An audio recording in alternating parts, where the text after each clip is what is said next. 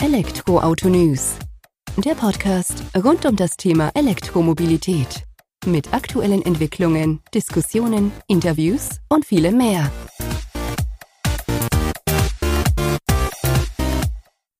Servus und herzlich willkommen bei einer neuen Folge des Elektroautonews.net Podcast. Ich bin Sebastian und freue mich, dass du diese Woche wieder eingeschaltet hast, wenn wir uns mit dem Thema E-Mobilität beschäftigen. In der aktuellen Folge heißt es Wunschdenken. Klimawandel stoppen, nur E-Autos, aber natürlich keine Kosten. Wie komme ich dazu? Kurz vor der Bundestagswahl 2021 kommen Themen in der Politik hoch, welche man die vergangenen Jahre dort nur am Rande aufkommen sah, sich aber aufgrund der Aktualität und des zeitlichen Drucks nun stark in den Vordergrund spülen. Stichwort Klimawandel. Denn dieser ist nur noch zu stoppen oder besser gesagt auszubremsen, wenn wir reagieren. Und zwar schnell reagieren. Denn Zeit haben wir bekanntermaßen keine mehr dafür.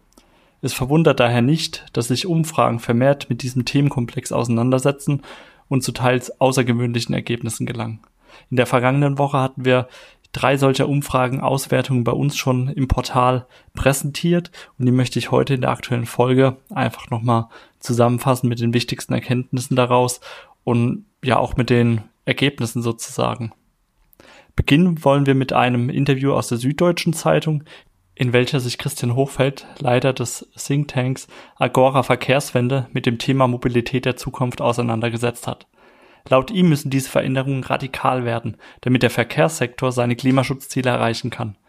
Die CO2-Emissionen müssen in diesem Bereich bis zum Jahr 2030 um gut die Hälfte sinken.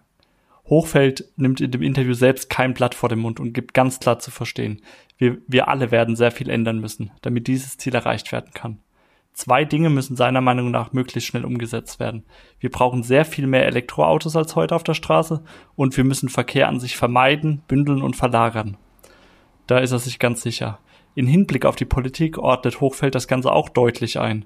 So müsse aus seiner Sicht die Regierung, welche Ende September neu gewählt wird, unangenehme Maßnahmen einführen. Zumindest wenn man es mit dem Thema Klimaschutz ernst nimmt. Diese dies wird natürlich den Anschein haben, als greifen sie in den Giftschrank. Dabei bügelt die neue Regierung dann eigentlich nur die Untätigkeit der bisherigen Regierung aus. So Hochfeld. Aus unserer Sicht ganz klare Worte. Diese unangenehmen Maßnahmen, wie sie Hochfeld bezeichnet, bekommt sprichwörtlich der kleine Mann am deutlichsten zu spüren. Am eigenen Geldbeutel, versteht sich natürlich.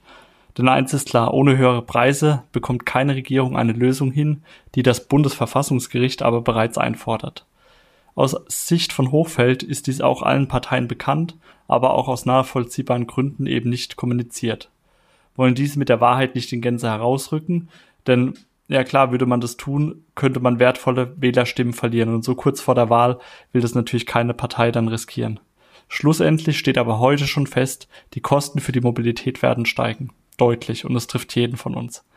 Dennoch gilt es natürlich dennoch zu agieren, weil wir wollen den Klimawandel ausbremsen, idealerweise stoppen, insofern es noch möglich ist. Kurzfristig wäre dies mit drei Maßnahmen möglich, wie Hochfeld zu verstehen gibt, welche man dann aber in ein Gesamtkonzept überführen müsste.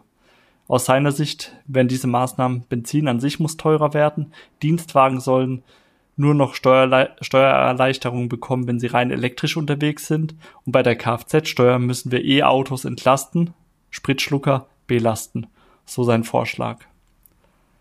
Aber er hat nicht nur Kritik zu üben, sondern hebt auch positiv hervor, dass gerade die deutschen Automobilhersteller wohl mittlerweile verstanden haben, dass der Wandel hin zur E-Mobilität unausweichlich ist und dass man den eben eingehen muss. Und damit sei man schon ein paar Schritte weiter als die Politik. Zumindest ja, für die Hersteller scheint es ganz klar, weil die wollen weiterhin Umsätze erzielen. Die erzielt man auch ja, zu großen Teilen schon im Export. Und es ist ja nicht nur so, dass in Deutschland die CO2-Vorgaben vorhanden und stetig verschärft werden, sondern weltweit. Das heißt, wollen die deutschen Automobilhersteller am Weltmarkt mitwirken, müssen sie eben reagieren und schlagen daher auch ganz klar den Weg in Richtung E-Mobilität, E-Autos ein. Und zudem ist es so, ja, klar, E-Autos haben auch noch ihre Nachteile, Stichwort Umweltbedenken, aber auch hier muss man mal ganz klar sagen, haben auch die Verbrenner. Es gilt hier einfach auch einen fairen Vergleich stattfinden zu lassen auf einer Stufe. Stichwort Herkunft der Rohstoffe für beide Fahrzeugtypen sozusagen. Benzin, Strom, Herkunft, Kosten, Verursachung, ja, auch Klimaschäden sozusagen, sowie Recycling der Fahrzeuge am Lebensende. Aber wie ist es eigentlich mit demjenigen, der die Folgen des Klimawandels am ehesten zu spüren bekommt? Der Endverbraucher.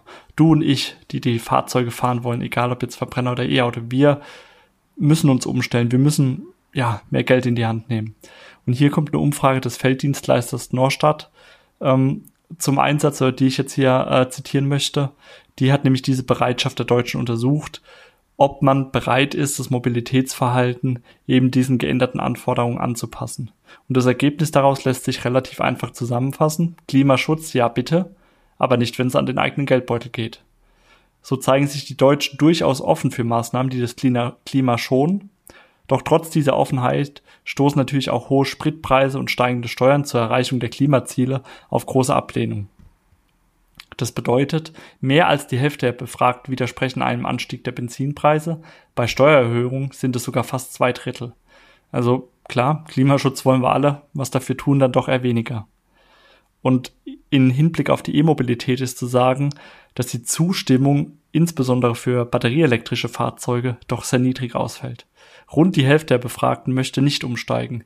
Dies geht einher mit einer als eher schlecht eingeschätzten Infrastruktur, insbesondere im ländlichen Raum. Demnach sehen nur 38 Prozent der Befragten das E-Auto als den Antrieb der Zukunft. 45 Prozent der Befragten werten den Stromer als unzuverlässig. Lediglich 16 Prozent der Befragten bewerten die Infrastruktur für E-Autos im ländlichen Raum als sehr gut. Sprich, auch wenn die E-Mobilität aus Sicht der Experten der einzige Weg ist, um den Klimawandel zu stoppen, bei den Befragten stößt dies derzeit noch nicht auf sonderlich viel Gegenliebe. Dahingegen fragt man die Bevölkerung direkt, was diese wollen, sprechen die sich eher für Wasserstofffahrzeuge als für batteriebetriebene E-Autos aus. So eine, er hat die Ergebnisse einer Umfrage vom Spiegel.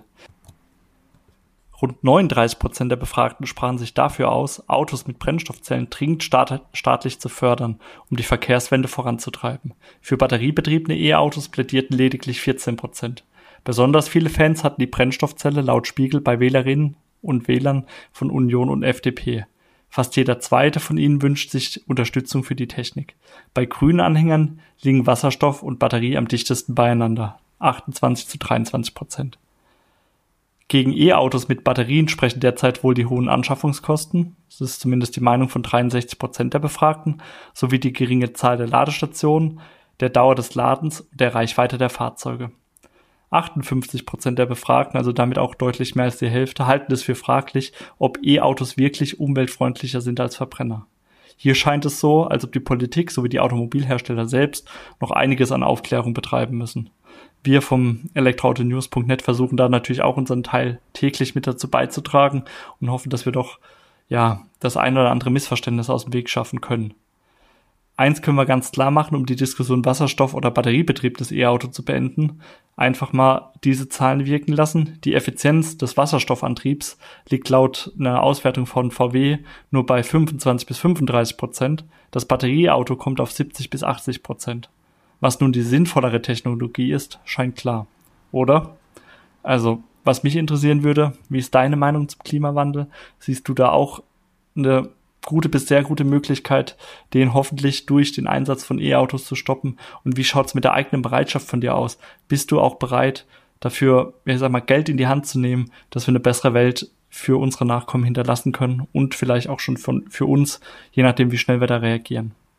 Dir auf jeden Fall vielen Dank fürs Zuhören in die heute ja doch etwas andere Folge. Ich denke, nächste Woche werden wir wieder ein Interview mit am Start haben und freue mich, wenn du da dann wieder einschaltest. Mach's gut, bis dahin, ciao.